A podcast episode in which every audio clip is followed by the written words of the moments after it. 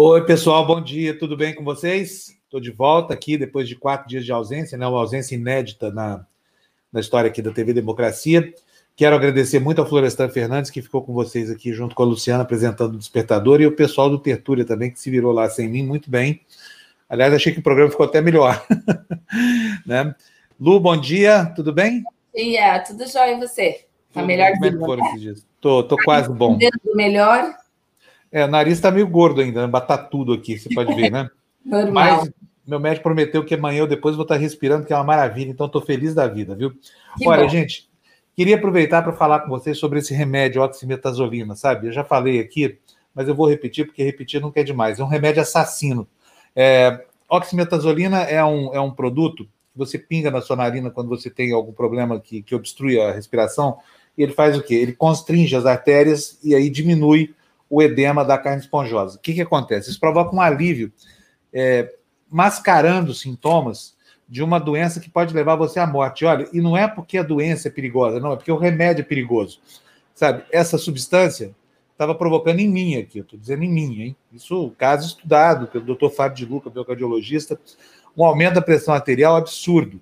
Olha, graças a ele, a minha pressão arterial ia de 12 por 8, que é a pressão hoje, para 20 por 12. Imagina o que, que é isso é uma pressão de emergência cardiológica. Então, se você usa essa porcaria, tenha temência, consulte o seu médico, vá buscar uma solução para o seu problema, porque esse remédio vai acabar te matando, tá? A partir de hoje, nós vamos começar uma campanha aqui para que a Anvisa regule essa medicação e tire das prateleiras da farmácia, porque a venda é livre e isso é uma droga pesada, porque ela vicia, tem um efeito rebote horroroso. Lu, você já usou esse remédio para o nariz, não?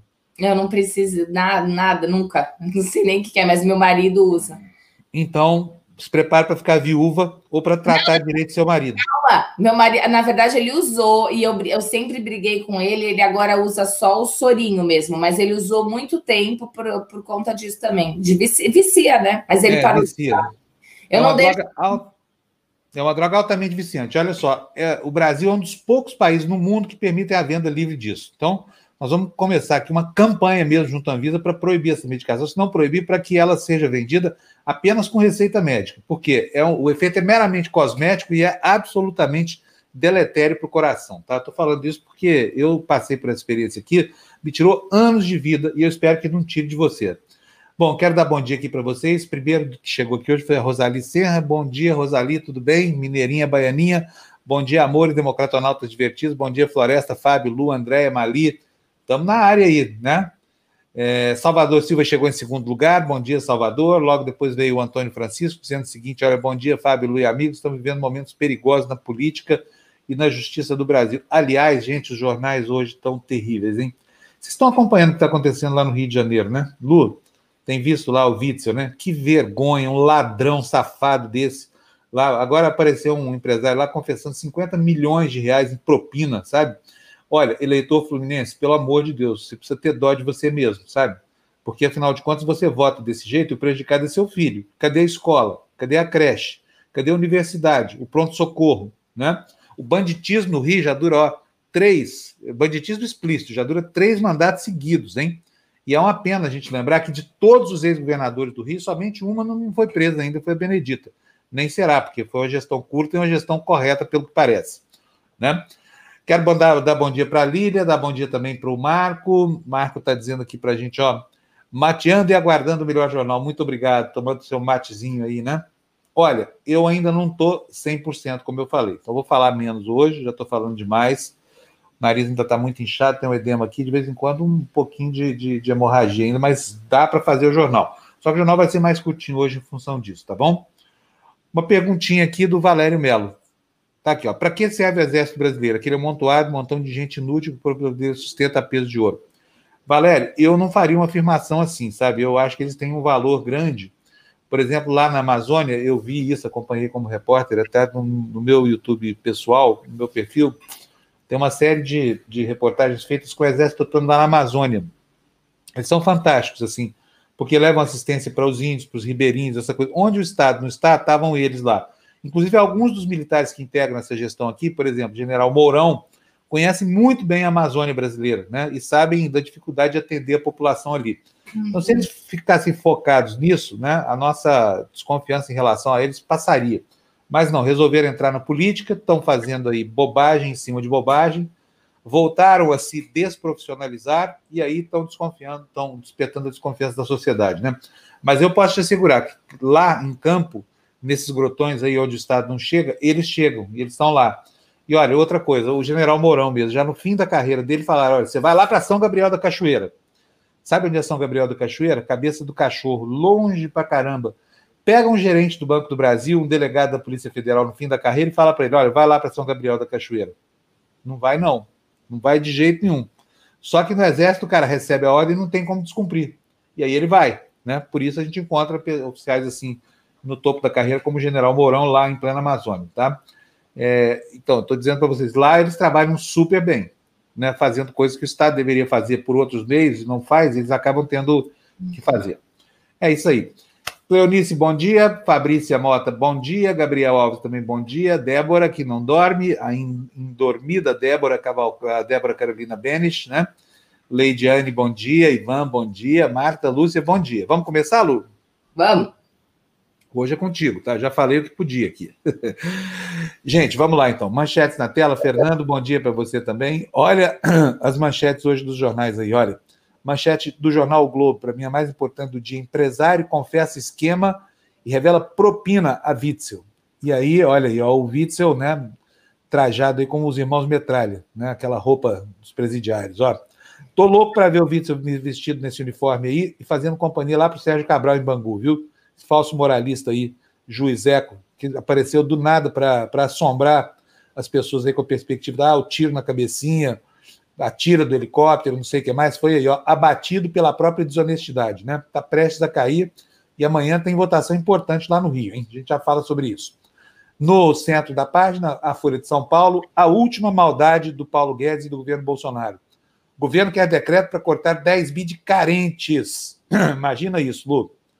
Velhinhos e velhinhas aposentados. O que, que esse pessoal tem contra os idosos, hein? Alguém saberia me dizer qual é o problema ideológico, que só pode ser, né? Com relação e, a idosos. Né? E Fábio, não sei se você viu ontem a matéria do Jornal Nacional, inclusive foi a matéria que abriu o Jornal Nacional, porque depois de cinco meses as agências fechadas, ontem eles abriram, foi uma confusão danada por todo o país. Foi assim muito, muito triste os depoimentos que eles eh, mostraram na, de, de senhorzinhos doentes que não, não, não deveriam nem estar ali, sabe? Anos trabalhando, foi muito, muito difícil. Eu confesso que eu chorei vendo a matéria, sabe? É, você trabalha anos, você contribui, a hora que você precisa ter mais sossego na vida, você tem esse tipo de aborrecimento. Foi, é, foi... Nós, vamos, nós, já vamos detalhar isso. É uma covardia que esse governo faz com, com, com os idosos, sabe?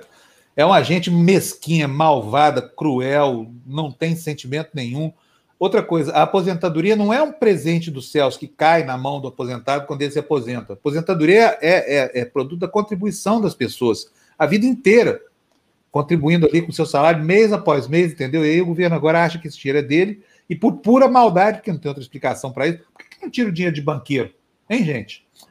Por que, que não tira esse dinheiro do dono do, do Itaú, do, do, do, do, Bradesco, essa coisa toda? Por que, que tem que meter a mão sempre no bolso do velhinho? É a covardia desse governo Bolsonaro, um governo de gente sádica, tipo esse Paulo Guedes, esse estrupício, que só quer saber de botar a mão no que é dos pobres, para deixar os pobres miseráveis, porque essa turma do neoliberalismo odeia, odeia pobre. Eles não podem ver pobre que já querem exterminar, o que estão fazendo aí nesse horroroso desse governo Bolsonaro, né? É, bom, quero ler aqui o comentário da Marta Lúcia correr aqui com a gente. Olha, gostaria muito que falasse sobre a possibilidade de congelamento das aposentadorias. Passei mal ontem quando li.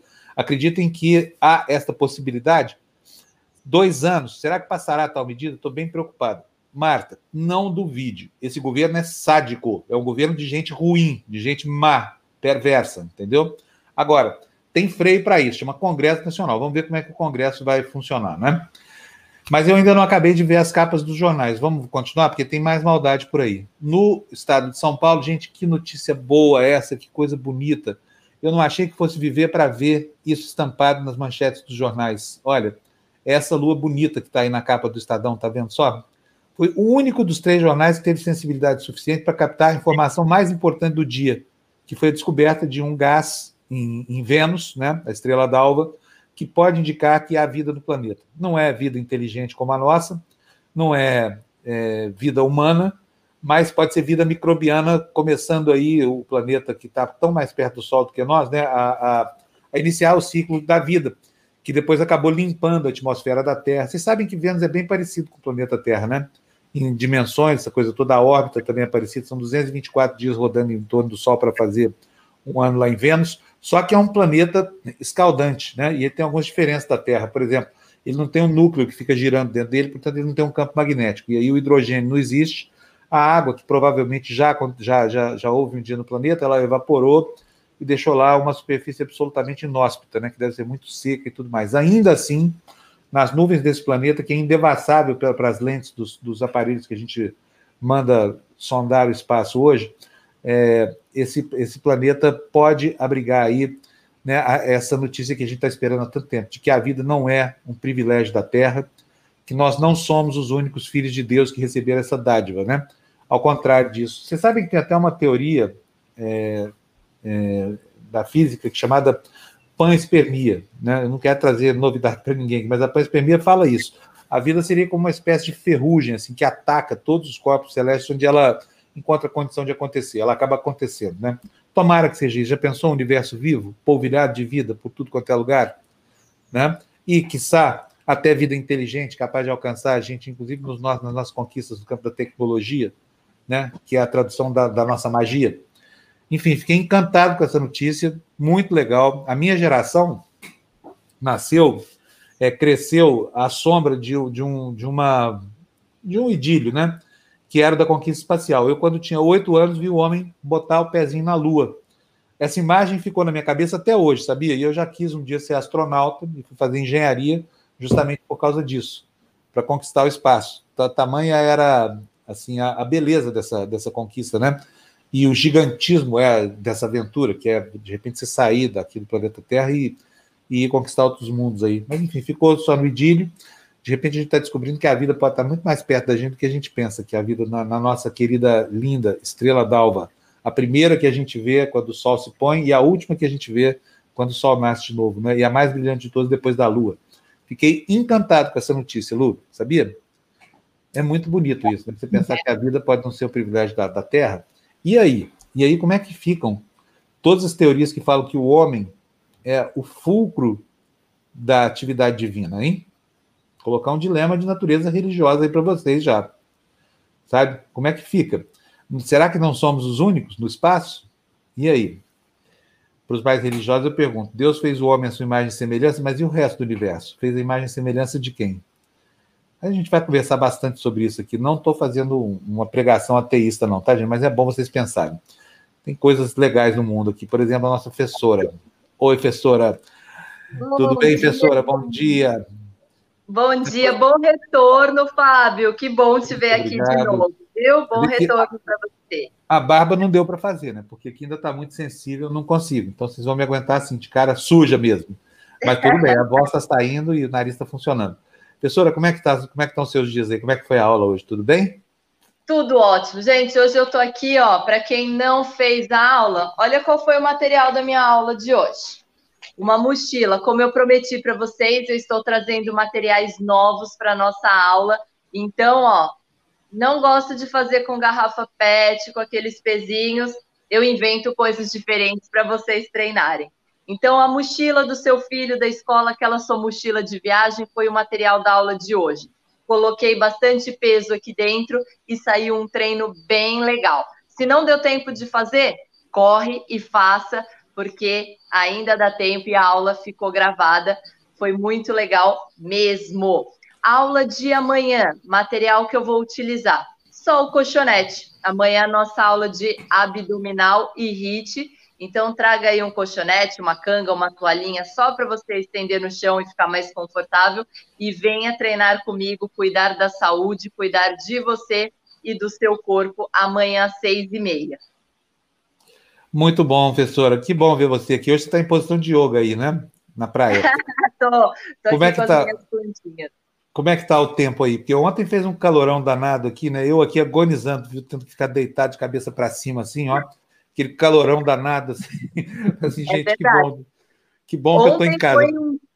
típico dia de verão, né, gente? Ontem foi muito quente aqui, muito mesmo. Hoje o tempo já virou, nublou, já tá ventando e o friozinho chegou. Então hoje não vai ser verãozão, não. Ah. Hoje está mais friozinho. A internet é a tua que está falhando ou é a minha, Jéssica? Aqui está chovendo também, aqui choveu e ventou bastante de madrugada. Acho que é a sua, acho que é a sua, Lu, porque a dela que está perfeita aqui para mim. Então é a minha. Não tem problema. Mas tá ótimo aqui. Professor, então um beijo para você, bom dia aí, tá? Não abusa não, mesmo tendo, tendo esse friozinho aí, vamos ficar na sombra, porque você sabe, né? Nós temos aí radiação UVA e UVB comendo e os casos de câncer de pele aumentando no mundo. Hoje eu estou todo saudável aqui, tá? Olha, isso é ótimo. Isso muito bem, muito bem. Pode deixar, gente. Ótimo dia para todos vocês. Espero vocês então amanhã, seis e meia. E não esqueçam lá no Instagram, arroba personal underline Jéssica. Obrigado, professora. Um beijo para você, viu? Olha, gente, o Valder. Oi, Valder, bom dia para você. Saudade de vocês. Gente, fiquei com saudade de vocês, sabia? Esses dias que não podia estar aqui. Olha que coisa, a gente vai se habituando tanto com a. Com a vira, acaba virando a família da gente, né? Valder, o Valder perguntando, né? e o Witzel queria ser presidente da República, hein? Pois é. Vocês já imaginaram isso? Witzel, esse cara que a gente está conhecendo agora, né? Ex-juiz, vai saber o que esse corrupto fez como juiz? Hã? Tinha que pegar as causas do diretor e ó, fazer uma depuração, porque certeza, o sujeito não vira bandido de um dia para o outro, não. Ele vira bandido de antes. A vocação dele já estava muito bem estabelecida. O que, que esse cara fez como juiz, hein? Vocês não têm vontade de saber, não? Morro de vontade. E aí, né, coloca, fica mais do que colocado esse risco. O cara, de repente, vai que dá certo, né? A história do tiro na cabecinha, da violência exacerbada, né, da morte em série que ele pregava, essa coisa toda, e o cara vira presidente da República. Mais um ladrão para mandar na gente. Witzel, filho, a gente espera te ver lá em Bangu, fazendo companhia para o Sérgio Cabral, tá? Vocês todos, garotinha, essa caterva toda aí que o eleitor do Rio de Janeiro arranja para infernizar a vida do cidadão do Rio e para atazanar o futuro dos brasileiros. Felizmente não passou, só passou Bolsonaro por enquanto, né, no plano federal. Vamos ver agora se a gente consegue segurar a barragem lá para que o resto dessa caterva fique contida lá no, no Rio de Janeiro. O eleitor fluminense pode até gostar, mas a gente não gosta, não. Olha, mas também a gente não pode culpar a população, né? Porque o sujeito que vota num cara como o Witzel é, no mínimo, um incauto, é um burrão, como ele, né? Não, então não pode ser culpado, porque o incauto, incauto é inimputável, não é verdade? Desculpa aí, viu, incauto, se é o seu caso, mas não tem justificativa para votar em alguém com a plataforma que esse brutamonte do Witzel apresentou. Só podia dar no que deu. Vamos lá, começar os destaques, por favor, Fernando? Põe para a gente na tela. Olha, Vida em Vênus foi a notícia que eu escolhi para abrir o jornal. Acho muito relevante, muito mais importante do que essa mesquinharia toda que a gente tem discutido aqui. Então tá aí a manchete, olha, vida em Vênus, gás encontrado no planeta pode indicar presença de seres vivos, Lu. Vamos ver se a internet não falha. Vênus, o planeta mais próximo da Terra, possui em sua atmosfera uma quantidade inesperada de fosfina, molécula simples feita de um átomo de fósforo e três de hidrogênio. Cientistas que anunciaram essa descoberta ontem dizem que não sabem o que produz essa substância lá, e uma das hipóteses é que seres vivos a estariam sintetizando. Em estudo publicado ontem na revista Nature Astronomy, astrônomos que, astrônomos que fizeram a descoberta sugerem que o envio de uma nova sonda à atmosfera venusiana poderia resolver o mistério. Segundo o grupo, a descoberta não era esperada, porque a substância não existia em nenhum outro planeta rochoso do sistema solar, à exceção da Terra. Pois é, vocês entenderam, né? Indica que só pode ser ou produto da, da, de uma atividade biológica, a produção desse gás, ou de alguma atividade química que, cujo mecanismo a gente não conhece, cuja probabilidade, então, é muito menor, né? E notícia muito alvissareira, gente. O que, que ela revela? Revela que o start do processo da vida pode ter funcionado aqui na Terra, mas também funcionou em outros, em outros planetas, né? Isso a se confirmar que essa focina é produto, sim, da, da atividade biológica, porque isso é uma segunda etapa. Vamos ter que mandar uma sonda lá, a sonda vai ter que inventar um jeito de transpor as nuvens de ácido sulfúrico que tem no planeta, enxergar a superfície, decodificar os gases que estão lá na, na, nas camadas superiores, essa coisa toda. Mas é, enfim, é, esse é um, é um gás que não seria produzido por nenhum processo natural, segundo tudo que a gente sabe dos compêndios da química hoje, né? Então, não estamos sozinhos, tá? não chegamos ainda ao nível da, da né, do, do, do, Lembra? Eric von Daniken, que achava que a gente estava acompanhado aí no tempo por vida inteligente, essa coisa. Não, isso tudo ainda é um sonho muito distante, até porque, imagina só, né? Nós daqui a pouco, nós mesmos não vamos mais existir. Né? A Terra vai esfriar, o Sol vai virar uma anã branca, vai ter uma grande explosão, vai varrer a gente. Agora, pode existir vida inteligente por aí? Pode. Pode ter existido antes e pode existir daqui a muito tempo também. Não significa que, que a, essa condição que a gente encontrou aqui na Terra seja um privilégio de nós humanos, né? Mas o passo inicial ainda está sendo dado agora, que é a identificação de uma forma primária de vida capaz de gerar gases como esse focina aí que, que, que foi detectado lá na atmosfera de Marte, né? De Marte não, de Vênus, aliás, tá, nada a ver com Marte não. Então estamos mirando as nossas lentes para o planeta errado, viu, Lu? Não era Marte, era Vênus. Agora, Marte é muito mais amigável, né? Como é que a gente vai a Vênus? Com aquela temperatura e aquele calorão e aquela superfície sulfúrica, aquela atmosfera sulfúrica, né? Ontem vocês viram, mas o, o, grande problema de explorar a superfície de Marte, mandar uma sonda para lá, é porque a superfície é tão sulfurosa, ela é tão ácida, que é impossível você mandar algo de metal lá que não derreta. Então não dá para aterrissar nada lá como aterrissamos já em Marte, na Lua, essa coisa toda, né? Calma, porque nós estamos no começo também da nossa corrida tecnológica. Logo, logo a gente inventa uma solução para isso, para saber que diabo de vida é essa, ou que, que milagre de vida é essa que tem lá em Marte. Vamos lá, gente. Notícia na tela, Fernando. Por favor. Está aí, falando sobre o segundo assunto do dia, nova denúncia. Um empresário confessa desvio de 50 milhões no governo Witzel. Aliás, muito bem aquinhoados esses 50 milhões aí, hein? Lu, por favor. A candidatura de Wilson Witzel ao Palácio Guanabara teria contado com a ajuda financeira de um grupo de empresários suspeito de aparelhar o Estado e desviar cerca de 50 milhões de reais em propinas de acordo com o um novo depoimento do empresário Edson Torres, apontado como operador financeiro do pastor Everaldo, presidente nacional do PSC, partido do governador afastado. Ele compareceu de forma voluntária ao Ministério Público Federal após a deflagração da Operação Tris Inidem, que no fim do mês passado culminou no afastamento do governador e explicou como funcionava o suposto esquema de corrupção. Ontem, Witzel, Witzel foi denunciado pela segunda vez.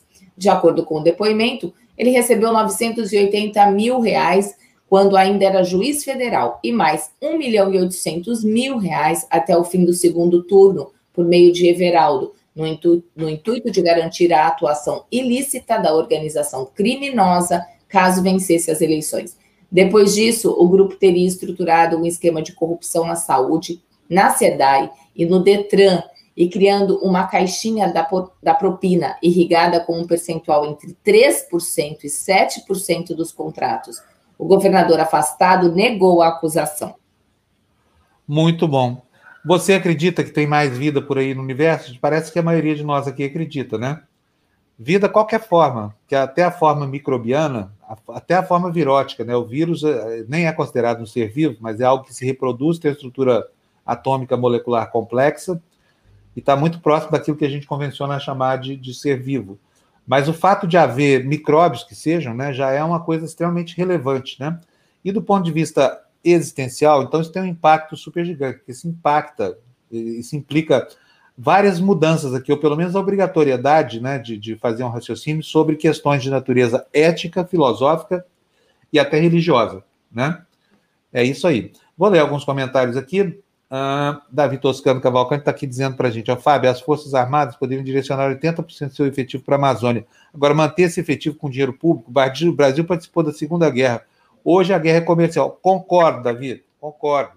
Seriam extremamente úteis lá onde o Estado não chega. São extremamente úteis. Eu vi isso como repórter, tantas vezes indo à Amazônia, né? O desprendimento dos militares, assim, a disciplina, fazem uma grande diferença lá. Agora, aqui em Brasília, não não faz diferença nenhuma. Bota esses generais gordos aí para tomar conta de assuntos que eles não sabem, ficam fazendo merda das sete da manhã até as, as, as nove da noite, né? E, e, e, irritando a gente, porque afinal de contas, militar é para funções militares, não é para funções civis. Médico é para operar, engenheiro é para calcular, militar é para, enfim, programa de guerra, né? Defesa, essa coisa toda. Enfim.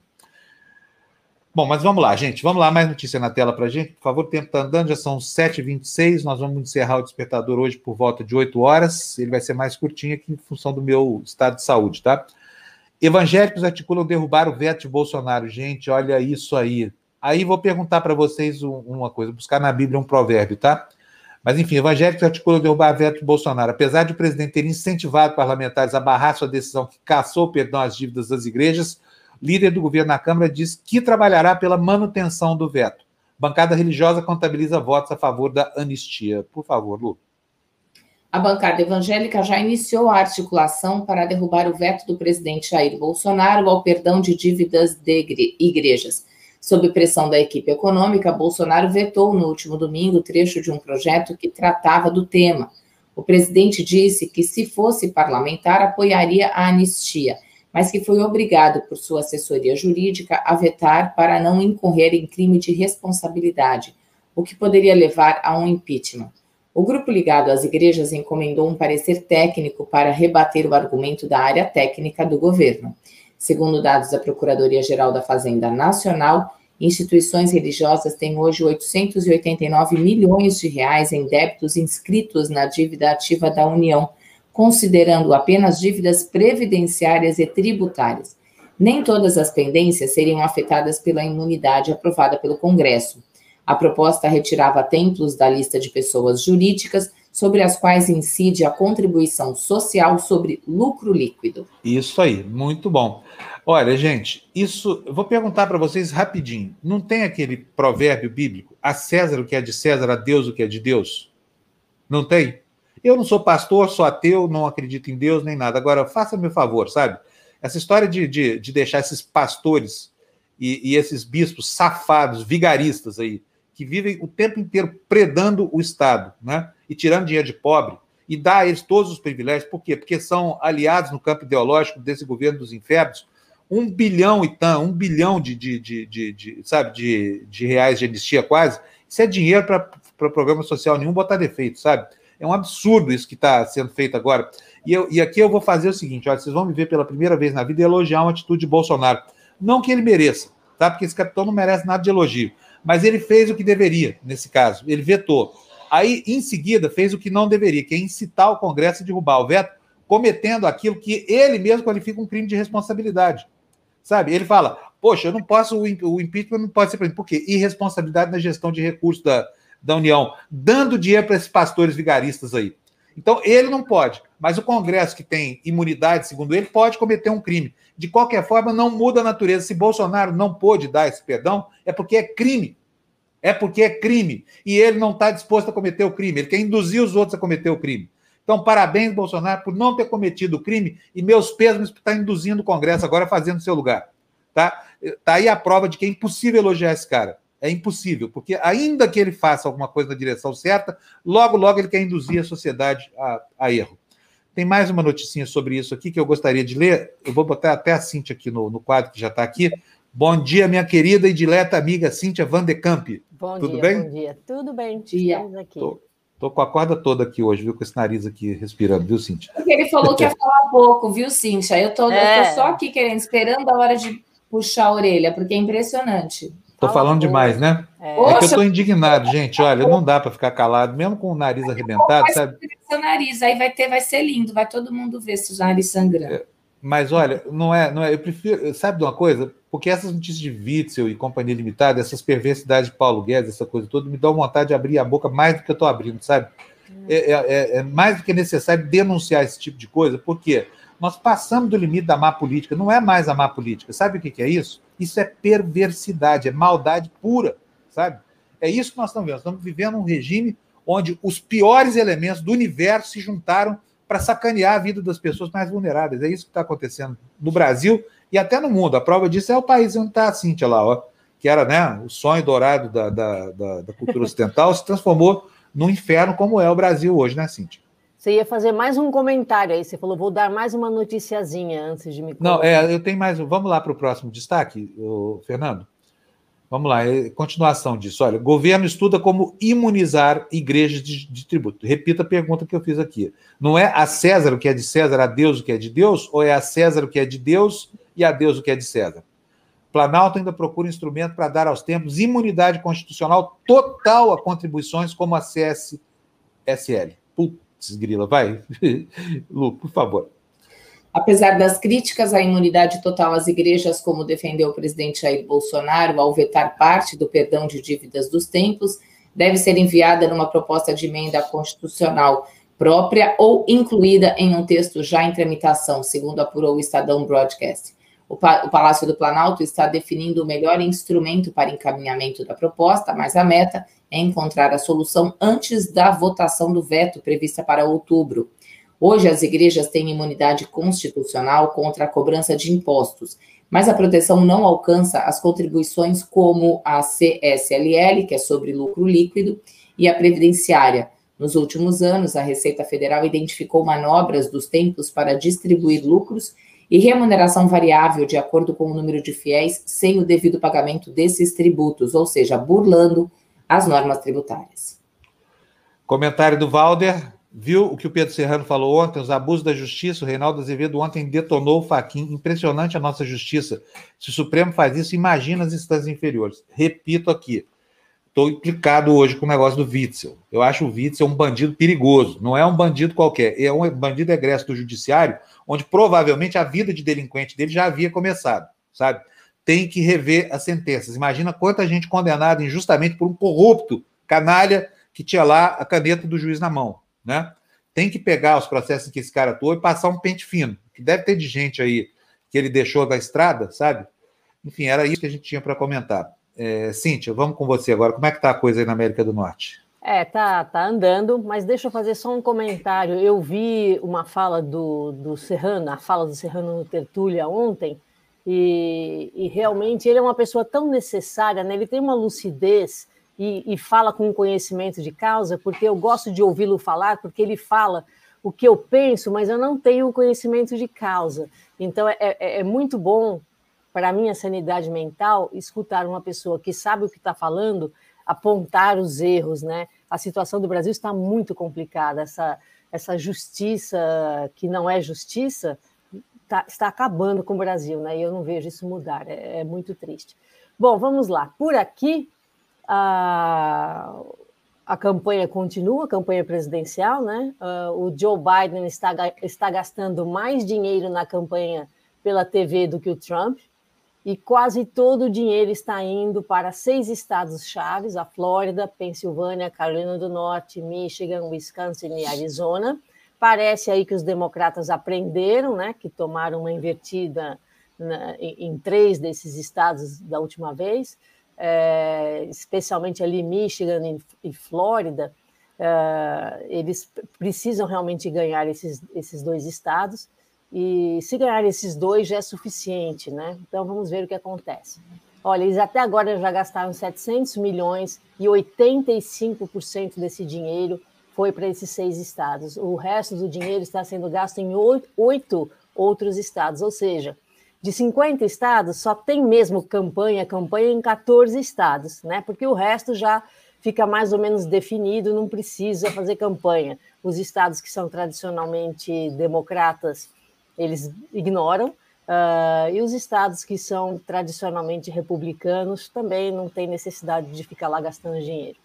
Bom, uh, uma, uma coisa que me chamou a atenção, essa foi uma matéria da NPR muito interessante, é que a campanha do Trump gasta mais dinheiro nas plataformas digitais. E aí a gente vê, né, Fábio, uma coisa que a gente tem comentado, que uh, a direita ela está mais esperta quanto à utilização das plataformas digitais. E é ali que eles conseguem é, colocar um monte de, de fake news e acabar convencendo as pessoas porque vivem naquela bolha. A gente já conversou bastante sobre isso é interessante notar o jogo de xadrez que é a campanha aqui nos Estados Unidos, né? Olha, o, o Trump, por sua vez, está focando seus esforços em Minnesota, New Hampshire e Nevada, que foram estados tradicionalmente republicanos que a Hillary ganhou na última eleição. Então, é interessante, é um jogo de xadrez mesmo, né? Você tem que se esforçar em certos estados porque ali, às vezes, um estado pequeno, que nem tem tantos votos assim no colégio eleitoral, você ganha a eleição ali. que foi o que aconteceu com o Trump da última vez. A diferença de votos, ele ganhou ali em Michigan com 80 mil votos, uh, os três estados lá, né? Era Michigan, uh, Pensilvânia e Wisconsin. Ele ganhou no total com 80 mil votos.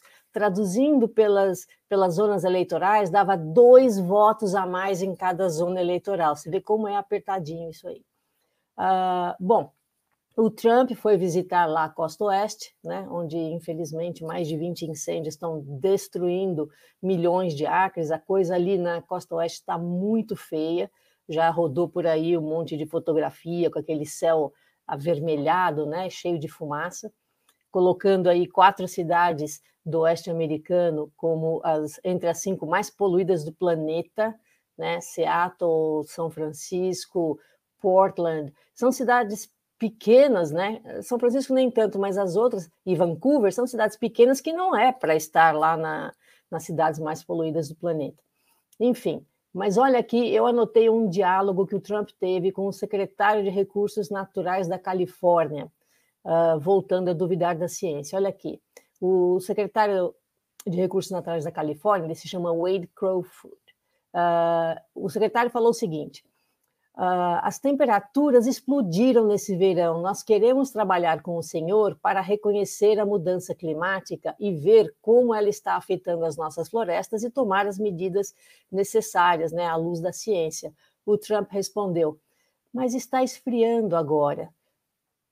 Espere e observe. Você vai ver, está esfriando, está chegando frio. o secretário: eu gostaria que a ciência concordasse com o senhor. E o Trump, não acho que a ciência saiba. Então, olha, isso levou a que o Biden chamasse o Trump de incendiário do clima, uh, está virando tema da, da campanha política, uh, esse aquecimento global.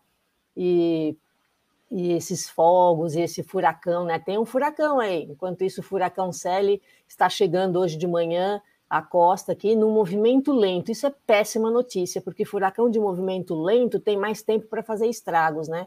Então já está todo mundo lá uh, em estado de alerta na Louisiana, Mississippi, Flórida e Alabama. Então não tem sossego, né? De um lado, lá do lado oeste, é, é seca com incêndio, ali. Ô, Cíntia, sul... Oi. Vamos tirar a dúvida sobre se o ah. mundo está esquentando ou se está esfriando? Vamos? Tem meio para a gente fazer isso, é fácil. Tem que é, é mandar é para o Trump, Fábio, não é, não é a mim que você tem que convencer. Não, mas é, sabe por quê? Porque tem gente que duvida disso, me, me dá uma irritação essa história toda, porque é óbvio que, que, que o planeta está esquentando. É, todos os dados que vêm de fontes primárias indicam isso há muito tempo. Ocorre que tem uma, uma, uma vertente é, ligada aí a a uma certa, um certo segmento, não vou nem repetir, isso aqui, vocês já sabem isso aqui de, de velho, que fica repetindo o seguinte, ah, não tá, vai esfriar essa coisa toda. O vai esfriar é uma possibilidade teórica que não está comprovada nem nada. Nós vamos ver aqui, eu vou mostrar para vocês os dados do NOAA, são dados primários, né? Vamos ver aqui, eu vou dividir a tela com vocês, espera aí. Olha aqui, vamos tirar a dúvida. Se alguém. Eu acho o seguinte: você pode até discutir por que está esquentando. Agora, não é lícito que ninguém discuta se está ou não esquentando, que é óbvio que está esquentando, né? Tudo diz isso. Olha só, vamos, vamos ver aqui. Vou compartilhar a tela com vocês. Está aqui, olha, para que vocês não, não queiram. Estão é, é, vendo aí? Estão, né? Olha só, como é que é isso aqui? Isso aqui, olha, é a extensão de gelo no Ártico. São dados diários do satélite NOAA. Essa linha vermelhinha aqui, é, entrecortada, estão vendo? Essa linha é, a, a, é o ano de 2012. É o pior ano de todos os anos que a gente já viveu desde 1978, quando começou a ser feita uh, quando começou a ser feito o monitoramento da temperatura. Então nós temos aqui, olha, a curva azul é a desse ano. Repare que em alguns momentos, aqui, olha, por exemplo, no comecinho do ano, ela estava abaixo da média de 2012. Depois, olha aqui, ó, a partir do 67º dia, do dia do dia 7 de março, ela volta a ficar abaixo, quer dizer, a extensão de gelo do planeta abaixo do pior ano de todos os anos, né? Agora, nesse momento, ela está um pouquinho acima da curva de 2012. Agora, repare só: 2012 é o pior ano. A média de 78 até aqui é essa curva cinza. Repare quanto gelo a menos existe no planeta. Estão vendo aí? Agora vamos ver a situação na Antártica, tá? Isso aqui é inquestionável, são dados inquestionáveis. Olha, está aqui o ano de 2012, né? E a linha azul aqui acima, quer dizer, na Antártica está um pouquinho melhor, embora neste momento haja um ponto de convergência aqui. Estão vendo só?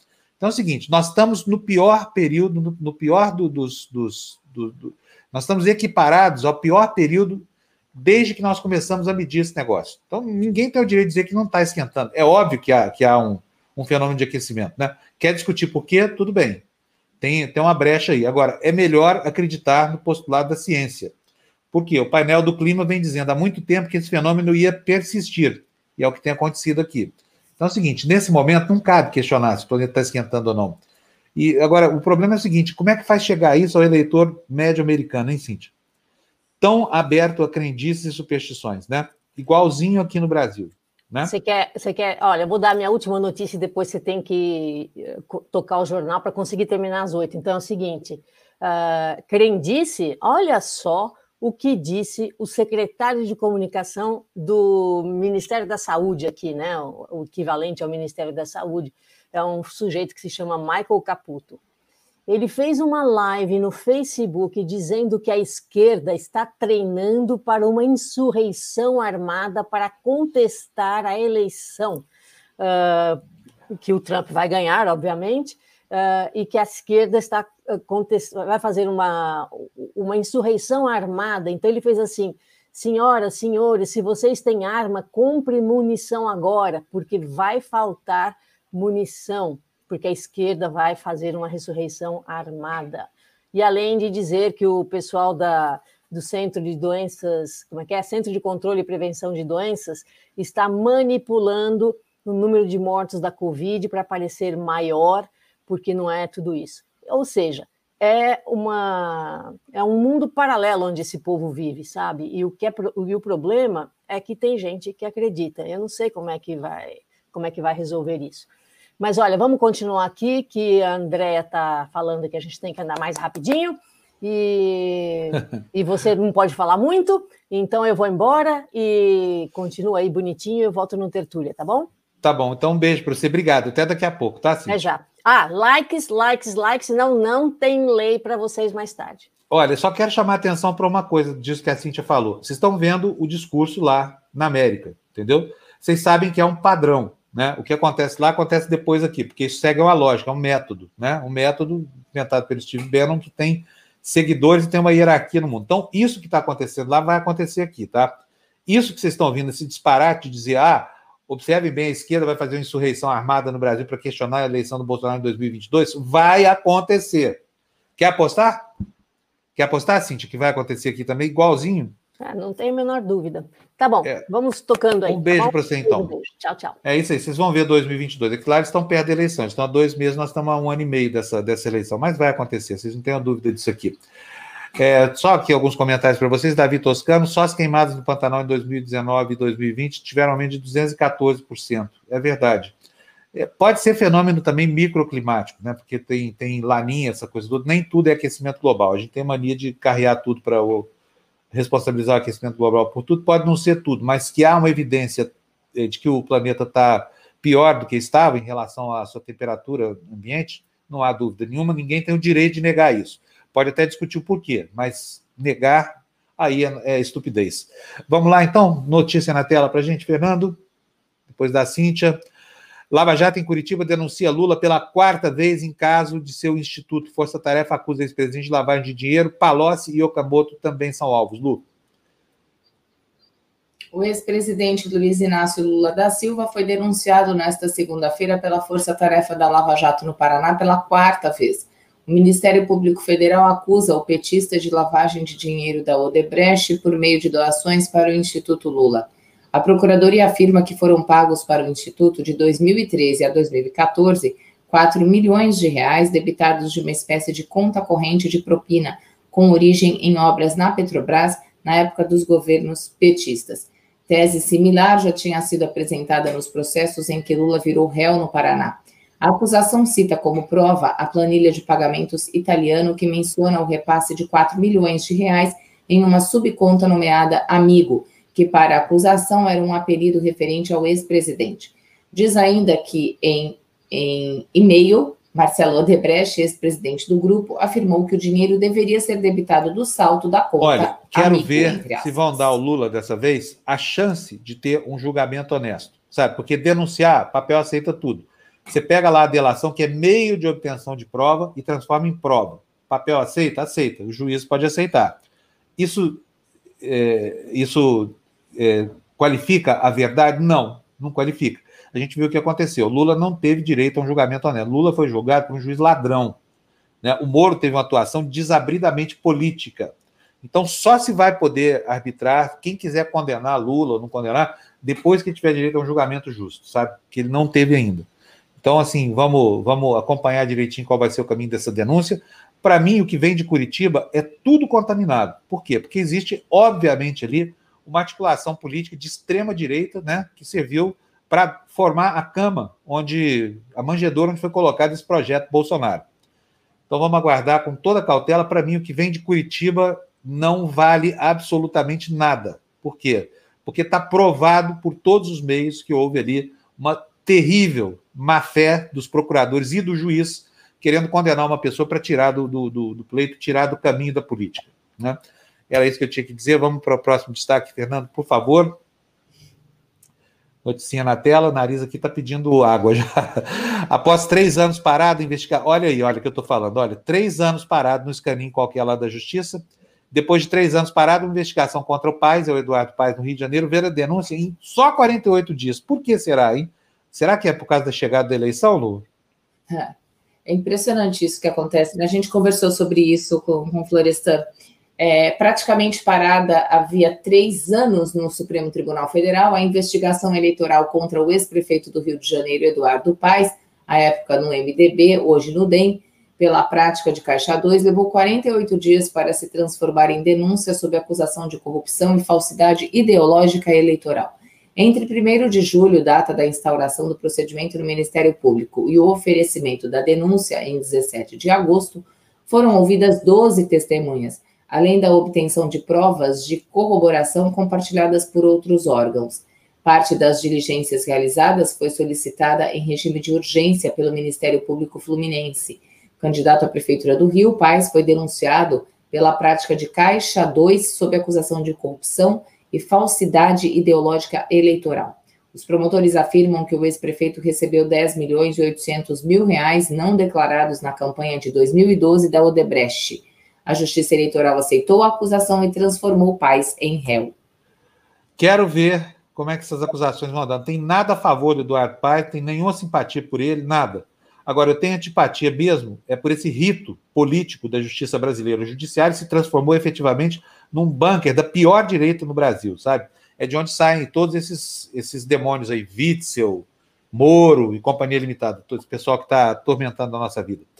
Vou botar o Jamil Chad aqui na parada e vou aproveitar já vou botar a Gina também. Opa! Olha, dois aí. Buenos Opa! dias. Oh, Bonjour. Bonjour. Bonjour. Good morning. E que mais? Buongiorno. Buongiorno. O Jamil é, o Jamil é, um, é, um, é, um, é, um, é uma cesta de idiomas, né? A Suíça é uma beleza. É. A Gina é só bom dia. Falo todos eles em português. Todos em português. Jamil, você fala qual? Alemão, italiano ou o francês? francês ou cantonês? Como é que chama? Francês. francês. Francês. E o romanche? Não arranha o romanche, não? não. não. E a Gina, fala quais dialetos? Só fala o, o italiano mesmo ou fala Olha, algum? Não, dialeto, dialeto não. Dialeto Nossa. não falo nenhum, mas eu falo italiano, espanhol, português, uh, francês, né? e inglês, e um pouquinho de alemão, que eu estudei alemão no passado, fiz três anos Pelo de alemão, de mas eu era adolescente, muita coisa esqueci. Mas eu adoro a língua. Mas eu vamos acho, lá. Ah. Acho fantástico alguém falar essa quantidade de línguas. Eu mesmo arranho o inglesinho, o espanhol e o português, e, e assim, eu fico eu, fico, eu babo quando eu vejo uma pessoa ir de um idioma para outro, sabe? É, mas, Aliás, Fábio, nenhuma dessas ah. línguas é perfeita. Eu nunca me esqueço do. Quem me disse isso daí, que, que, que durante toda a vida dele não encontrou uma pessoa que falasse um idioma perfeitamente, sem um erro, foi o Clóvis Rossi, uma vez, numa cobertura aqui. Falou assim: não, não, ninguém fala, nem a gente, né, que é a língua, a língua madre, né, a língua mãe nossa é, é o português, a gente não fala perfeito, tem sempre um um errinho, é. um escorregão. Eu adoro essas imperfeições. Ok. É, mas a gente também não fala português nem no Brasil direito, né? A gente precisa lembrar é. disso, que a língua é, a língua é imperfeita aqui, até, até pra gente aqui. Bom, qual dos dois está com mais pressa aí para começar logo? Estou tranquilo, estou tranquilo. Então, tá Jamil, só, só um pouquinho. Escuta, Fábio, você está com o narizinho arrebitado, né? Tá lindo, não tá? Ó. Tá, tá ó, bonito. Olha só que fofo. Parecendo uma batata. Chatinho ainda. Não é? Não é? Olha, até passei perfume até, ó. Tá sentindo o cheiro, assim, ó. Perfume.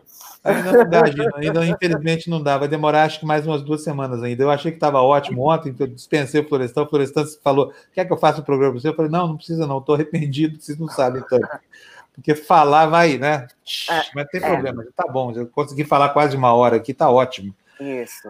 Mas obrigado, Virginia, pelo perfume. Então, eu espero que seja semana que vem, que eu vou poder sentir o aroma daqui do, do Brasil.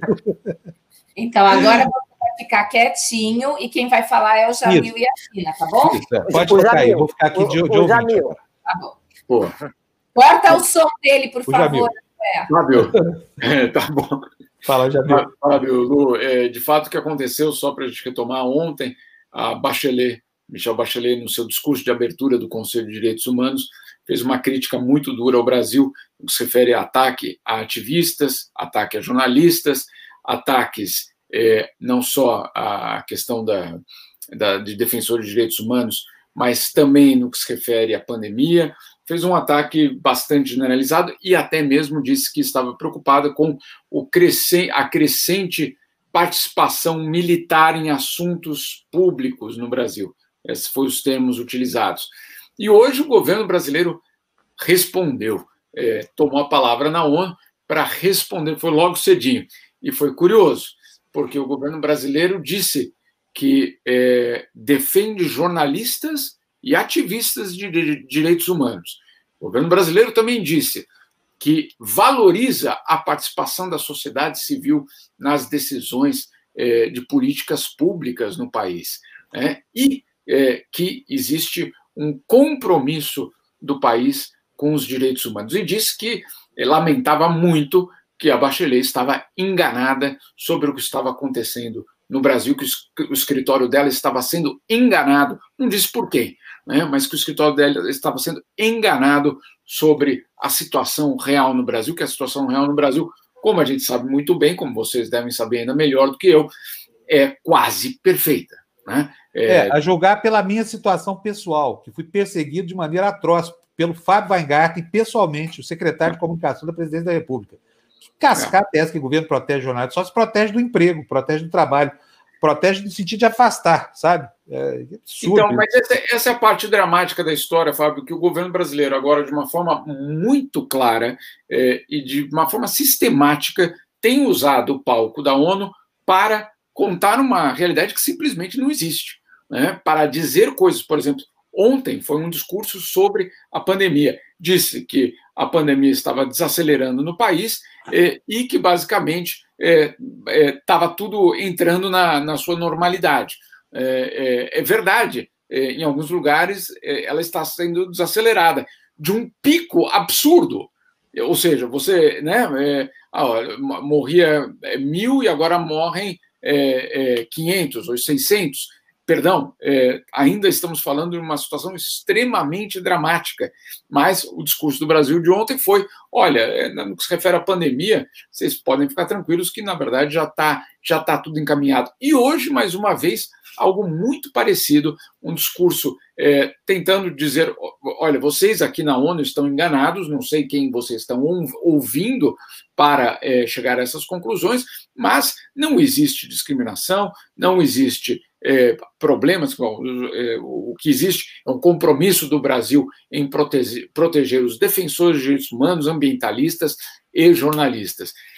É, é, difícil você é, ouvir um discurso desse e achar que não estamos falando de um governo que está é, basicamente criando uma grande farsa internacional. Olha, depois que eu vi o Bolsonaro chorando numa, numa peça publicitária falando de Deus, gente, eu fico pensando, o que será que esse pessoal pensa de Deus, hein? Aliás, não, não tem nada a ver com isso que o, que o Jamil está falando, mas eu estou colocando isso aqui no campo mesmo do, do, do, comportamento pessoal, da perversidade, da crueldade representada pelos métodos de perseguição que eles movem contra claro. todos os mais vulneráveis, sabe?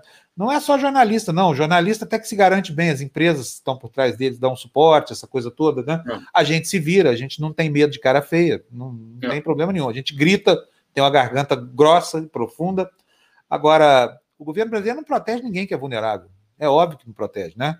Basta não. ver o que está sendo feito. E hoje nas manchetes, gente, vocês estão vendo isso? O governo querendo tirar de miserável para fazer proselitismo político. Que absurdo. É. Vai desprivilegiar 10 milhões de brasileiros.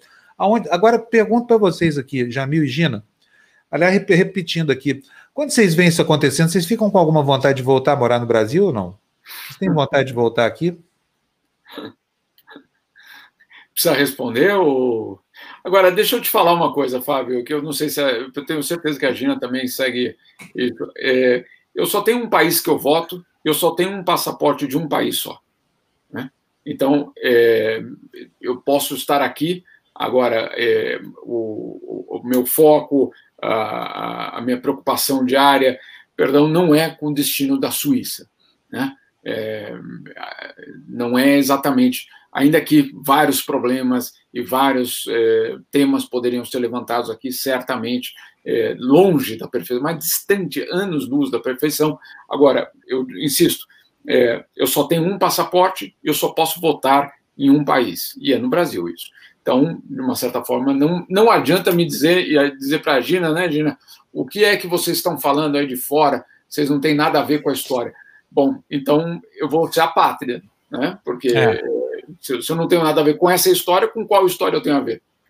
Claro que tem a ver com essa história. O fato de estar morando fora não significa Exato. que você renunciou à sua condição de brasileiro. Não. Muito menos. Só para lembrar aqui, é claro. as ordens, a família Boechat, por exemplo, do Ricardo Boechat, veio daí da Suíça, saiu do lado de, de, de, Como é que chama? A cidadezinha dele, gente? É, parecido com Petrópolis, como é que chama o, o, o Jamil? Não, uma cidadezinha que tem aí. Eu fui visitar essa cidade da Suíça, saíram daí no meio de, uma, de, uma, de um ciclo de fome horroroso é. E a mesma coisa trouxe os meus avós para o Brasil, da Itália. É. Quer dizer, é. nós temos assim, o, as pessoas transitam entre fronteiras no desespero, né? Para tentar sobreviver essa coisa toda. Mas elas não renunciam nunca a uma boa pátria. Elas gostariam de voltar para o país, elas gostariam que tivesse justiça social, que tivesse uma condição mínima de, de progredir, né? É. Mas não é o caso do Brasil. O Brasil hoje não é um país para voltar, é um país para deixar, para deixar para longe. Mas eu, eu também, Jamil, tenho só um passaporte, só posso votar em um país. E exatamente, a minha preocupação não é com o futuro da Itália, não é com o futuro da França. Uh, um pouco sim, né? Um pouco sim, porque se a guinada for muito radical, as consequências acabam, né? Claro, óbvio. Dilatando, né? E pegando o mundo inteiro, assim como foi a pandemia. Uh, mas a minha preocupação é com o Brasil com o Brasil, com, com, com a minha mãe, com toda a minha família, com, claro, é, claro com, com, com, os pássaros, com a fauna, com a flora, com isso, com as pessoas também. É isso aí. Bom, é tanta coisa para a gente falar aqui. Jamil, e, e, as notícias, fora isso, tem alguma notícia boa aí? Olha, tem, tem uma, uma revisão da, da do, do, guia que a OMS apresenta para as escolas. É, isso é muito importante, porque é, como reabrir escolas, é, e é muito curioso, porque é, é um documento bastante interessante que dá detalhes quem deve usar máscara, quem não deve, ventilação nas salas de aula, é extremamente detalhado. Logo mais no UOL, vocês vão poder ver, vão poder ler. É, mas uma coisa que eles citam, e é uma, uma reflexão extremamente é, válida para o Brasil, para outros países também, mas também para o Brasil, que é o seguinte: é, entre abrir bar, restaurante, festa e abrir escolas, a prioridade deve ser abrir escolas. Parece óbvio, né? Mas não é o que está acontecendo. Né? Então, é, é, é um apelo, de fato, vai acontecer a uma da tarde do horário brasileiro, OMS, Unicef e Unesco, dizendo: olha só, é, abrir escolas deve ser a prioridade dos governos a partir de agora. É, e se isso significa que outras coisas terão de ser fechadas para a transmissão é, não ser intensa, a escola é a prioridade, porque a escola não é o ensino é, daquela criança apenas, é a segurança daquela criança, é a alimentação de milhões dessas crianças que depende de uma escola, é também a possibilidade dos pais terem uma renda, porque, obviamente, você libera os pais para voltar a trabalhar. Então, a escola, a instituição escola, ela tem um impacto muito além de qualquer tipo de avaliação. Ah, não, ele vai perder três meses de aula mas depois recupera. Não, não é isso, não é isso. E por isso esse apelo é, e essas recomendações da OMS, e dizendo algo até bastante é, interessante, que até agora não houve nenhum tipo de evidência científica de que a abertura, reabertura de escolas aumentou o surto naquela região onde ela foi reaberta. Né? Então, você não tem é, uma relação direta entre reabertura de escola e aumento do surto. O que você tem é aumento do surto com o aumento, perdão, a reabertura de discotecas, é, de festas, de aglomerações. Aí sim, porque essas coisas acontecem, obviamente, sem regras. Então você tem, ou com regras bastante, eu diria, né, fluidas. É, no caso da escola, não. No caso da escola, não só você tem uma população com risco menor, que são as crianças, mas você também tem uma série de medidas que são adotadas. Então, você tem aí é, distanciamento, máscaras, é, higiene, tudo isso sendo é, recomendado. Logo mais, a gente publica a lista inteira de recomendações para as escolas que é, esperam eventualmente abrir suas portas. Concordo, Jamil. Claro que sim. Entendeu? Tem quem advoga por essa tese está coberto de razão. Afinal de contas, né? O futuro que está sendo gestado ali dentro das escolas e que está interrompido por enquanto. É. Muito mais num país como o nosso, em que você tem universidades que não funcionam há sete, oito meses, e você tem escolas é, públicas que também não funcionam, impedindo pais de trabalhar, essa coisa toda. É Enquanto isso, as pessoas se refestelando em praias, em baladas, essa coisa toda, não dá para entender mesmo, né? Com a permissão dos governos. Muito bom, Jamil. Jamil, eu tenho uma, uma perguntinha Sim. aqui, porque é, causou, vamos dizer assim, bastante clamor a, a orientação dada pela, aqui na Itália, a, a orientação dada pela OMS de que os, a saudação com cotovelo assim é hum. perigoso. Hum. Né? Tanto que os chefes de Estado, Angela Merkel, com outros lá, costumavam, em vez de dar a mão, dar, dar o cotovelo, né? Uma cotoveladinha assim, né? leve, né? É, como é que isso daí foi é, interpretado na Suíça? Deixa eu te explicar, Gina. Isso é uma coisa muito importante. Desde o começo, desde fevereiro, a OMS está falando: não se toquem. Não é se toquem com o cotovelo. Não se toquem. Ponto final. Sem, sem é, as saudações, sem a saudação é, física nenhuma. Né? Então, de fato, não mudou. Agora, é, o que aconteceu agora é que ela resolveu dizer: olha, não adianta é, não dar a mão e dar o cotovelo, né, que é o mesmo lugar onde você né, é, foi orientado a, a, a espirrar né, ou tossir. Então, na verdade, é, é, é se você olha, inclusive, na, nas coletivas da OMS, é, no, nos eventos, etc., eles não se tocam. Não há nenhum tipo de, de abraço, de conexão, de toque, etc., é, nessas circunstâncias. Então, na verdade, é algo bastante coerente desde o começo, que é a de manter um metro de distância. É, e eles falam, eles usam um termo até bastante interessante, não é distanciamento social, é distanciamento físico que temos de ter o distanciamento social envolveria a gente não falar um com o outro, não mandar mensagem, é, não perguntar como vai a família. Esse é um distanciamento social. Não, não é o distanciamento social que nós precisamos. Nós precisamos do distanciamento físico, que é outra coisa. Né? Mas aí, de repente, a gente precisa aprender um pouquinho com os asiáticos. Exato, né? Aquela saudação japonesa, assim, né? Todas as outras. Todas as outras. Todas as outras, inclusive. É isso. Mas é isso. Oi, Fábio. Fábio, Fábio. Você está sem som, Fábio. Desculpa, estava até desacostumado. Você fica dois dias fora, daí de repente fica tudo estranho. Mas então, Jamil, é isso aí. Obrigadão para você. Obrigado, até amanhã. Tudo então, bom, tá? Namastê, bom dia. Jamil. Namastê. Namastê. Namastê, Gina. Gina vai começar agora. Conta, Gina. Então, gente, olha, as notícias sobre o Brasil, a Débora já tinha me alertado ontem que é, essa questão da, da, da nova né, acusação da Lava Jato ao Lula, falou, dá uma procurada. Débora, eu procurei, ah, mas peguei só uma delas, tá? Peguei só uma que realmente ela deu no Washington Post, que é um grande jornal, um jornal muito voltado para para a economia, não, não, perdão, pra, pra, é, é, muito, é um, é um jornal, vamos dizer assim, conservador, mas é um jornal enorme americano, Uh, e aí ele diz o seguinte: Lula enfrenta nova acusação de lavagem de dinheiro. Na verdade, é uma notícia da France Press. A Agence France Press é a gigante francesa é, como agência de notícias. Né? Agora, é... vamos lá é, promotores da ampla investigação de corrupção da Lava Jato do Brasil, nesta segunda-feira, acusaram o presidente Luiz Inácio Lula da Silva de lavagem de dinheiro, menos de um ano depois que o tribunal do país ordenou que ele fosse libertado da prisão, enquanto ele apelava à sua condenação Uh, em outro caso. O, os promotores disseram que o ex-líder da esquerda que governou o Brasil de 2003 a 2010 recebeu propina é, da gigante construtora Oderbrecht, disfarçada de doações é, ao instituto que leva o seu nome. Alegam que ele recebeu ilegalmente recursos nas contas do Instituto Lula, de dezembro de 2013 a março de 2014, em troca da é, concessão de contratos com a estatal Uh, Petrobras. E aí fala, fala também do, do, Não é uma notícia muito grande, repito, não é uma notícia analítica, é uma, é uma notícia informativa mesmo, que se detém a informação, que,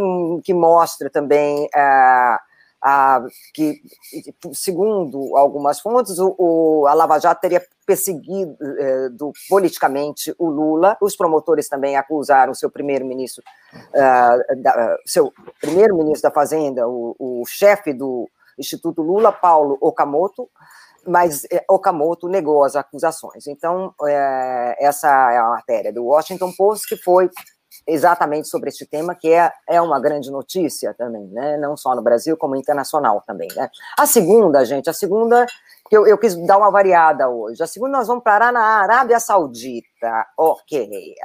A, a, a gente vai falar de uma coisa, assim, que é, é, ou seja, os bancos globais deixados de lado no boom do IPO do Brasil. O que, que é esse IPO ou IPO, não sei, é uma IPO. sigla.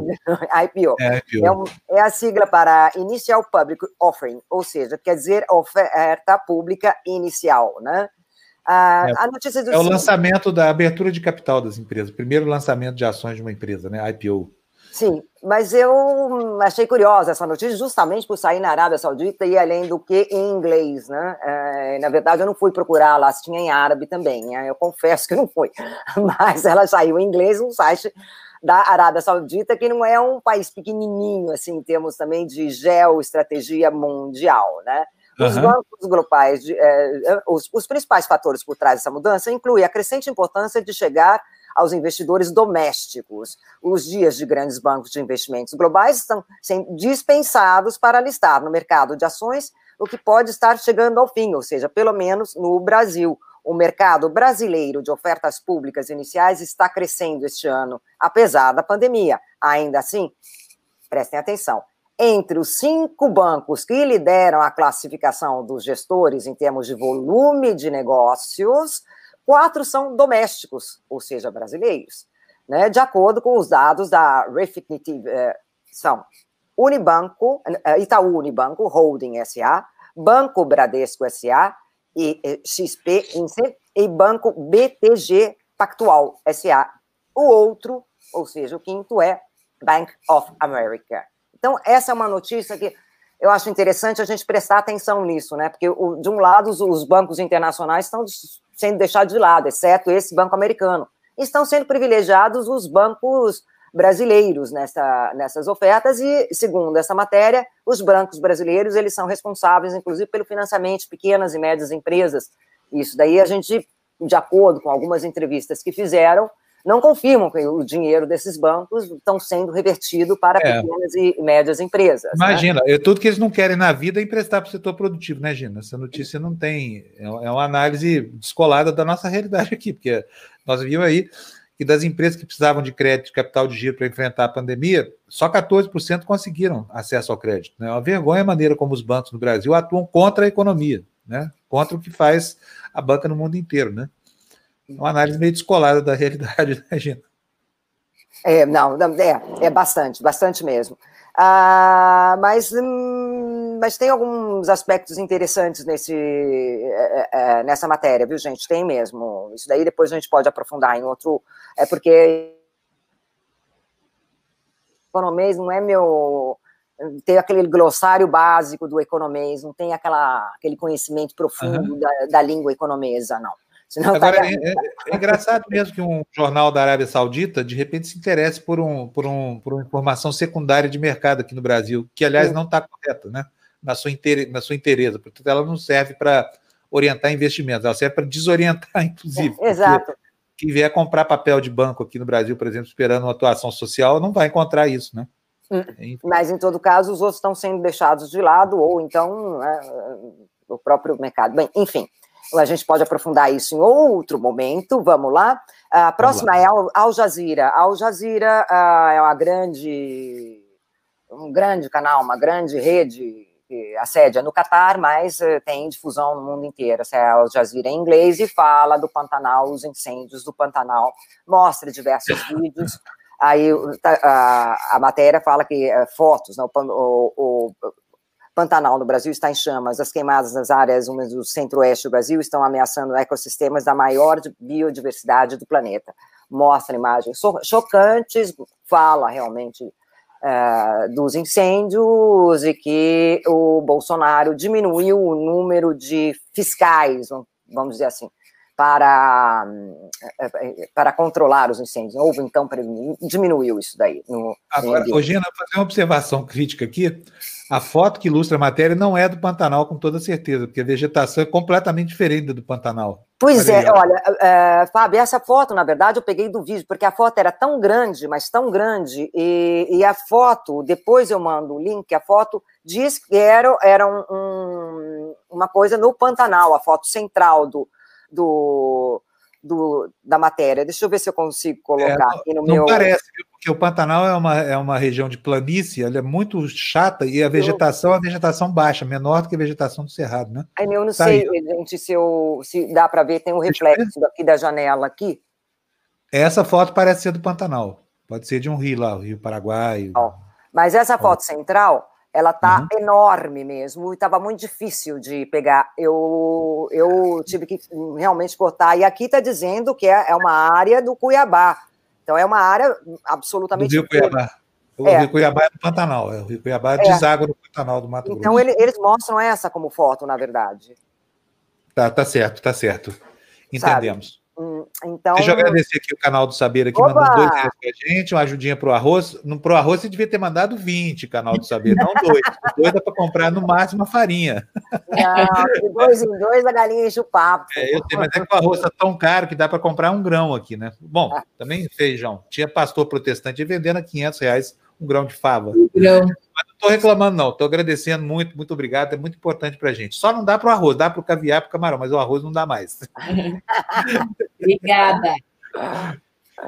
Ai, ai. Então, e a próxima também fala dos incêndios, mas é a Anadolu, é, é uma agência de notícias turca.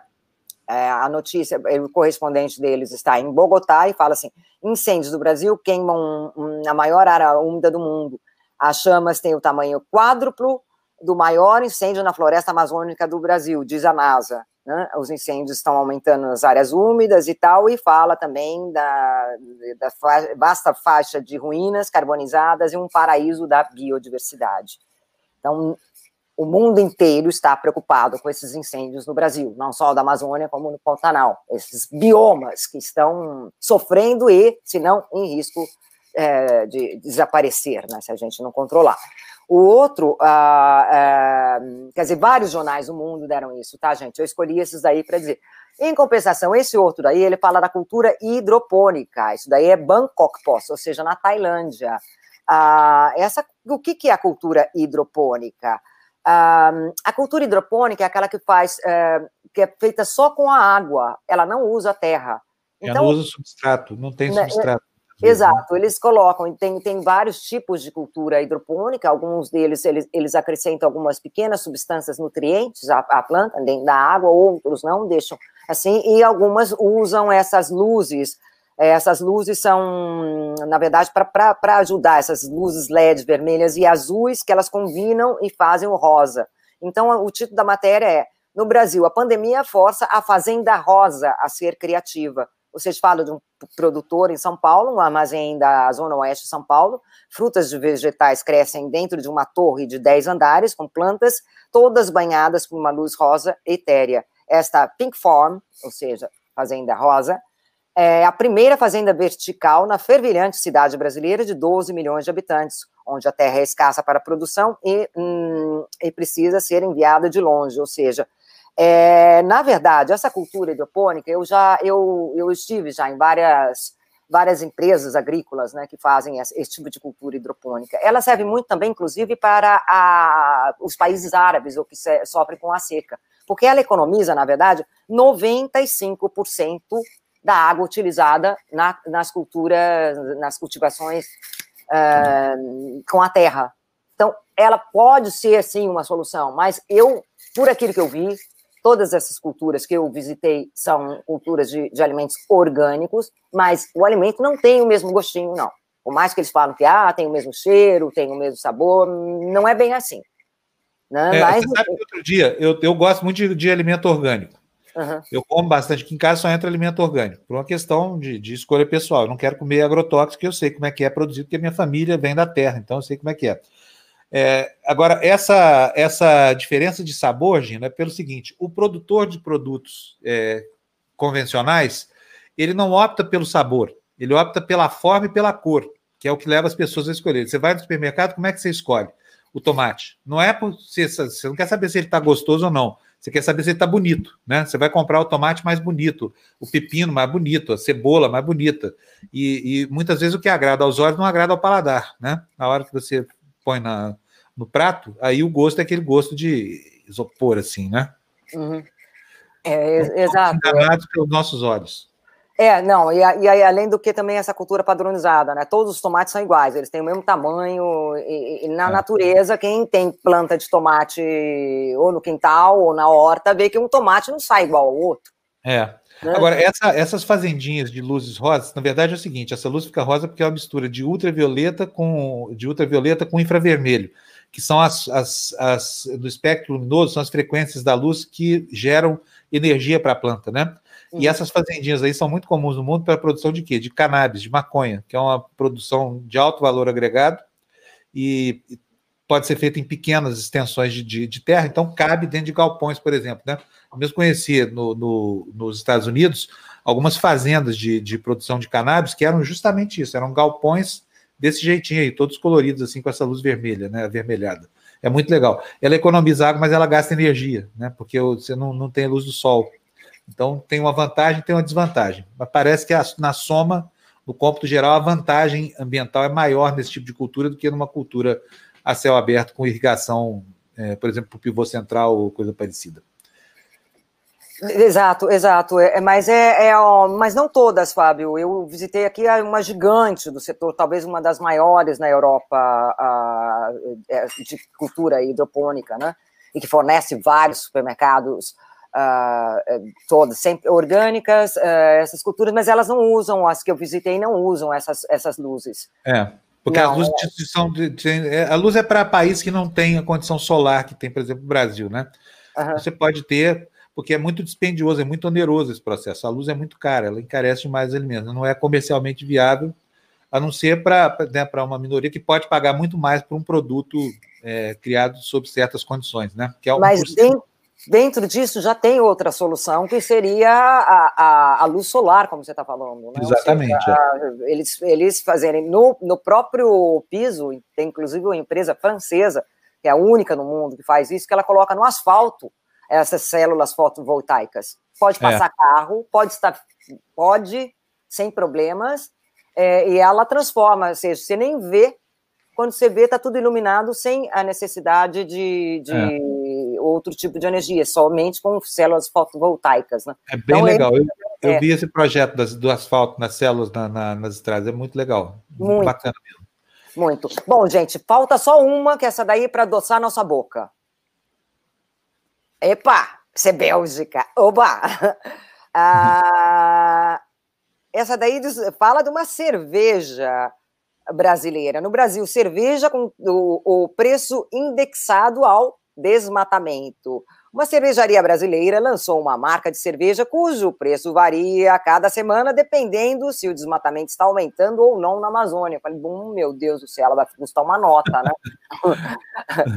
e essa notícia da Bélgica ainda, né? Fala, gente, eu nem sabia da existência dessa cerveja. É, é para definir o preço do Colorado Amazônica, segundo a, a, a cervejaria Ambev, ou seja, do grupo belga brasileiro AV InBev, a cervejaria no nas últimas quatro semanas em relação ao próprio período do ano passado. Quando o desmatamento diminui, abre aspas, o preço da cerveja cai. Mas se aumenta, o preço da cerveja também cai. Bev nota. Não entendi. Eu também não entendi isso. Quer dizer que o preço da cerveja só faz cair? Pois é.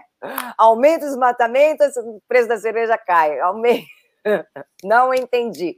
Compensação, eu fiquei curiosa para beber essa cerveja, né? E ela, ela só é encontrada pela, é, por pedidos pela internet e o segundo essa matéria, a, o, o, preço arrecadado né, com a venda da cerveja é revertido para as pequenas comunidades uh, na Amazônia. Legal. É Bego, é... Precisamos conhecer essa cerveja aqui. Gostei é. dessa cerveja. É. Muito mais uma Ambev que não parece ter nenhuma preocupação ambiental muito pronunciada, assim. Colorado Amazônica. Colorado Amazônica, que chama? É. Vamos convidar o, o, CEO dessa, dessa marca para falar aqui no, no, nos nossos programas aqui no TV Democracia. Gostei do mote ambiental. Não gostei de saber que cai de qualquer forma. Daqui a pouco estão distribuindo cerveja de graça. Não. Tá bom, gente. Então, beleza. Então, chegamos beijo, ao final da Dina. Chegamos ao final. Um beijo, até daqui a pouco. Beijo enorme, gente. Até mais. Te cuida. Tchau, até daqui a beijo, pouco. Beijo no, no Matheus também. Tchau, Matheus. Gente, é, vamos lá. O pessoal tá achando aqui, é papo chato. Por que é chato o papo? Gente, eu não sabia que tinha uma cerveja vinculada, vinculada a, a, uma commodity ambiental no Brasil, não, viu? O, o, quem é que tá falando aqui? Eli? Não gostou, não? Vamos mudar de assunto, então. Notícia na tela para é, então, assim, agora a gente vai fazer Ó. a corridinha mesmo, porque são 8h22, você já passou da hora e você já falou muito. Vamos lá, então. Vamos lá, corridinha. Parecia sobre impeachment, inicia fase decisiva para a vida. Seu relatório será votado nesta quinta-feira, pode ir a plenário semana que vem, Lu. Opa, vai ser rápido. Ó. Próximo. Nossa, agora eu assustei. Vamos lá. A maioria dos partidos indica apoio ao fim da reeleição. PEC para proibir recondução de chefes do executivo foi apresentada na Câmara e tem aval de líderes de 15 das 24 siglas no Congresso. Meia culpa de FHC intensificou o debate. Aham, meia culpa, depois que já sorveu tudo que tinha de poder, né? Mas vamos lá, continua aí, Fernando. Próximo destaque. Servidor candidato pode custar um bilhão de reais. Estudo afirma que o Estado gastou 700 milhões com funcionários públicos que concorrem nas eleições. Lei garante pagamento por três a seis meses. A gente pode discutir, mas não é tão simples quanto parece, tá? O assunto. Vamos lá, toca aí, Fernando. Exército pediu sigilo sobre armas para evitar crise. Militares alegaram à CGU que divulgação de portaria sobre controle de munições traria problemas institucionais e midiáticos. E aí bota decreto sigilo, né? Aí acaba com a democracia, né? Vamos lá, Fernando, próximo. Tá, empresas suspeitas teriam recebido um bilhão da prefeitura, isso diz respeito ao escândalo do Marcelo Crivella, né? Outro lá no Rio de Janeiro que está penduradíssimo lá na sua, nas suas, suas suspeições, né? Para o Ministério Público, Crivella teria autorizado, em caráter excepcional, pagar a fornecedores ligados a esquema de corrupção. O bispo dos infernos. Próximo aí, Fernando, para a Lu. Governo quer cortar 10 bilhões de reais em auxílio para idosos e pobres com deficiência. Cerco maior contra irregularidades no BPC vem em meio à busca de recursos para o Renda Brasil. 2 milhões de benefícios, hein? É, o BPC, né, Fábio? Só para lembrar que é o benefício de prestação continuada. É, e, o que significa isso? É aquela esmola que o governo paga para os mais miseráveis entre os miseráveis. É isso que querem acabar. Pura crueldade. Outro, Fernando, por favor. Estudo comprova que vírus é capaz de invadir o cérebro. Infecção é potencialmente mais grave e letal do que a registrada nos pulmões, como mostra necropsia feita em crianças de 1 ano. É necropsia mesmo que fala, tá, gente? É. Não me corrija não, porque não é necrópsia, é necropsia. E eu preciso dizer para vocês que o doutor Paulo Saldiva cansou de dizer isso nos programas Tertúlia, dos quais participou aqui na, na nossa TV, porque ele faz autópsia dos mortos e tinha identificado essas inflamações em, em algumas partes do cérebro. Vamos lá, Fernando, para a Lu, agora. Sabe que eu, eu, eu, nada me tira da cabeça que o meu irmão pegou a mini, meu irmão teve Covid, ele tá, ele teve pós-Covid meningite viral, né? Mas eu acho que tem, que tem relação. Não sou médica, mas enfim. Alunos da rede. Alunos da rede privada enfrentam confusão jurídica na volta às aulas, após Tribunal do Trabalho permitir retomada e escolas abrirem as portas Nova decisão do TJ impede retorno das atividades na capital. Que zona isso, hein, gente? Fala sério, hein? Próximo, Fernando, por favor. PIB dos países do G20 tem uma queda recorde de 6,9% no segundo trimestre. Tombo maior da história do grupo é o quádruplo do registrado no primeiro trimestre de 2009, auge da crise financeira global. Próximo. PCC usava crianças e idosos para lavar dinheiro, diz a polícia. Mulher de 82 anos é presa em operação após receber depósitos para bisneto. Isso me lembra, sabe o quê? Lu? A... Aquela história da Lília Vitfib, lembra? A vovó, não tinha uma coisa da vovó, a vovó do... doidona, que estava fazendo um contrabando de êxtase. É. Pegaram a, a, a, velhinha lá com 5 mil pílulas de êxtase e ela falou que pensou que fosse Viagra do namorado, que tinha 60 e tantos anos de idade. A velhinha de 82, igual isso daí. Muito engraçada essa história. Mas vamos lá. Temos mais, Fernando? Esse é, é o... é o último? Então vou te dar o privilégio de ler, porque meu nariz está pitando aqui, Lu. Eu estou vendo que você está ficando. Está difícil. Espanhoso aqui. É. Fogo engole 64,8% de parque estadual em Mato Grosso. O governo federal reconheceu a situação de emergência no estado de Mato Grosso do Sul. Demorou, né? Gente, é isso aí. Terminamos por hoje. Quero agradecer a atenção de vocês, pedir os likes que vocês com certeza já deixaram aí. Se não deixaram, por favor, deixe, porque ajuda muita gente, né?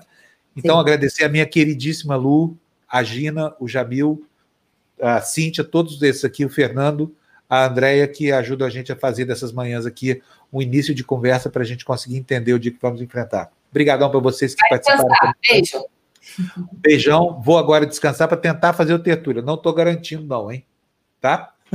Um beijo para vocês. Tchau.